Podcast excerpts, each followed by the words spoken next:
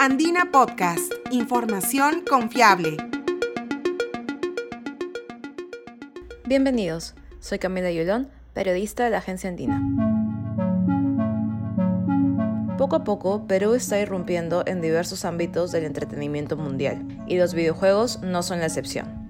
Este año, Tekken 8 y Overwatch 2 presentaron a sus nuevos personajes peruanos, que cuentan con historias muy interesantes y cuyas actrices de voz también son peruanas.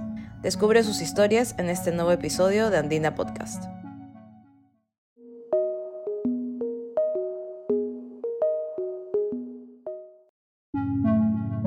Tekken es un reconocido juego de peleas, lanzado originalmente en 1994.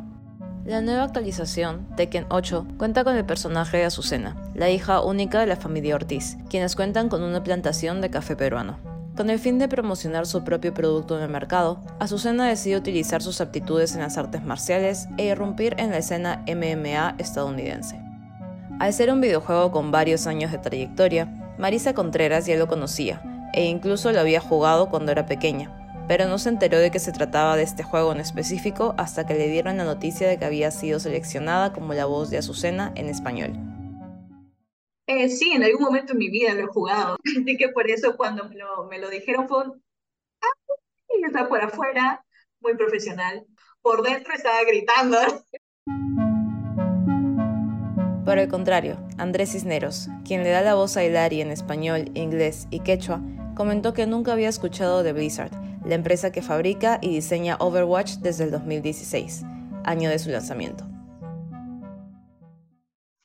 Cuando me comentaron del personaje, en este caso fue que me escribieron un email a como a inicios de este año y me comentaron que estaban interesados que hiciera el casting para un personaje. No me decían mucho al respecto porque igual la compañía tiene sus políticas de privacidad con respecto a la salida de personajes y esas cosas, pero me comentaron que estaban interesados, que querían que fuese algo trilingüe, en este caso en inglés, en castellano y en quechua.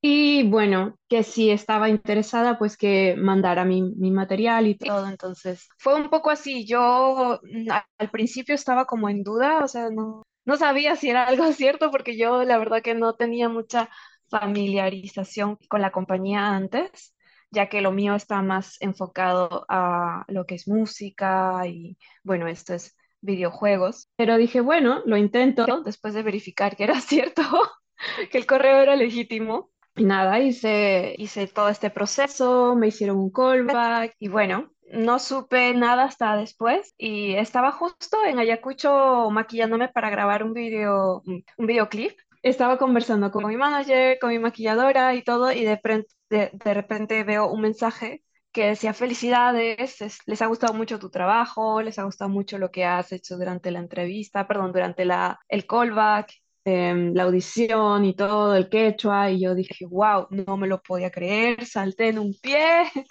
sí a mi manager, nos echamos a llorar, a la maquilladora también, o sea, no, no me lo podía creer.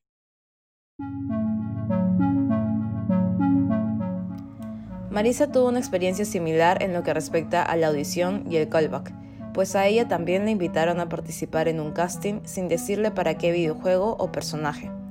Sin embargo, pensó que no obtendría el trabajo, pues al momento de realizar el callback justo se encontraba enferma. Si me invitaron a una audición, de la audición normalmente no te dicen si es que sí o si no te quedas así colgada hasta que me llamaron a una segunda audición. Y en esta segunda audición sí fue, eh, digamos, virtual por video, no, no videollamada, sino por llamada con los de México. Donde ellos estaban grabando todo, me dieron las primeras 10 líneas y lo hice, eh, pero estaba resfriada. Así que dije, pucha, no, esto no salió bien, no, no creo, ya, bueno, una experiencia, pues, ¿no? Así que listo, gracias, ahí está. Sigamos, sigamos para adelante. Hasta que me llamaron para decirme que había sido seleccionada. Y yo como que...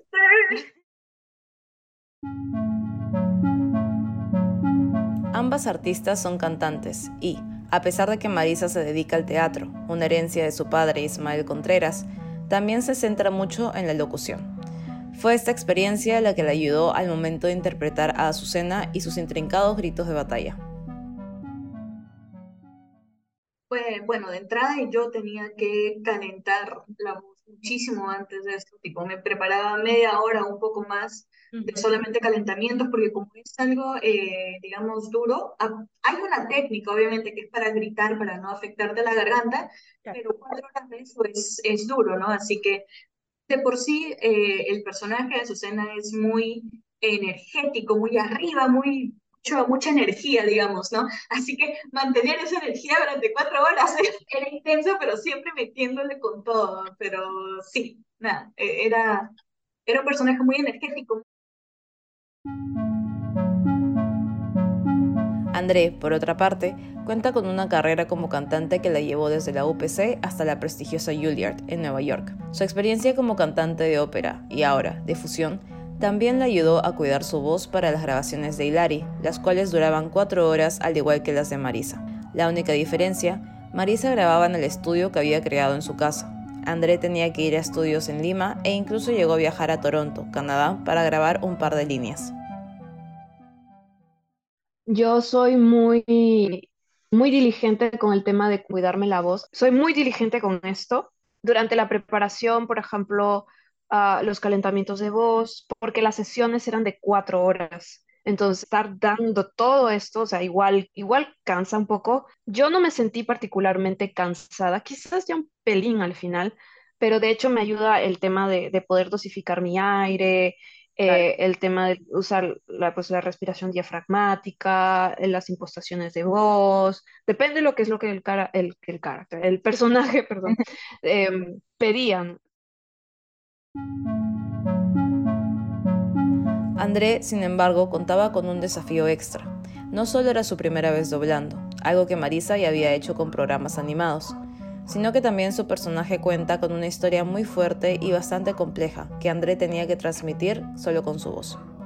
Se presenta a Hilari como la última de los guerreros Sinti, un cuerpo de soldados que utilizaban el poder del sol para curar y proteger a su pueblo.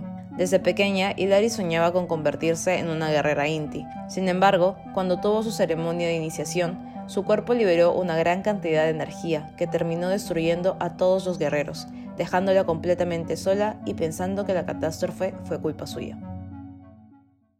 Es una, es una heroína que, que quiere lo mejor para su pueblo y al mismo tiempo se siente mal porque no era su objetivo destruirlo. Y trata de tener un sentido de justicia que vaya más allá de, de ese error que sin, sin proponérselo lo cometió. Entonces es muy complejo poder canalizar solo eso con la voz sin ningún gesto de mi parte. Entonces, todo este trabajo em, de manera eh, de doblaje actoral y todo, de hecho, me fue, fue una cosa súper, súper eh, enriquecedora, pero también me sirvió el hecho de toda la experiencia que yo ya venía acumulando, todo lo que he aprendido y eso. Ambas mujeres han recibido mucho apoyo de parte de la comunidad gamer y de otros actores de voz, que las felicitan por su trabajo y su representación del Perú en videojuegos conocidos a nivel mundial. Marisa expresó su emoción por ser tan gratamente recibida en esta comunidad. He recibido mensajes súper lindos, de buenas vibras, de, todo, diciendo qué orgullosos que están. Y no, es, un, es un orgullo participar en, un, en algo tan grande.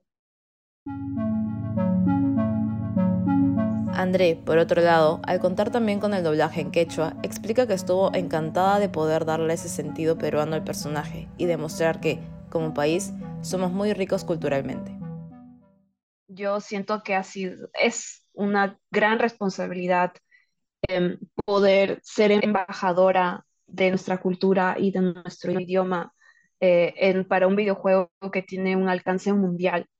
Y de hecho esto pone a Perú en el mapa y, que definitivamente somos más que Machu Picchu, llamitas, ceviche, o sea, somos más que esto, somos ricos culturalmente, ricos sonoramente, o sea, lo que escuchas en una provincia no es lo mismo que escuchas en otra.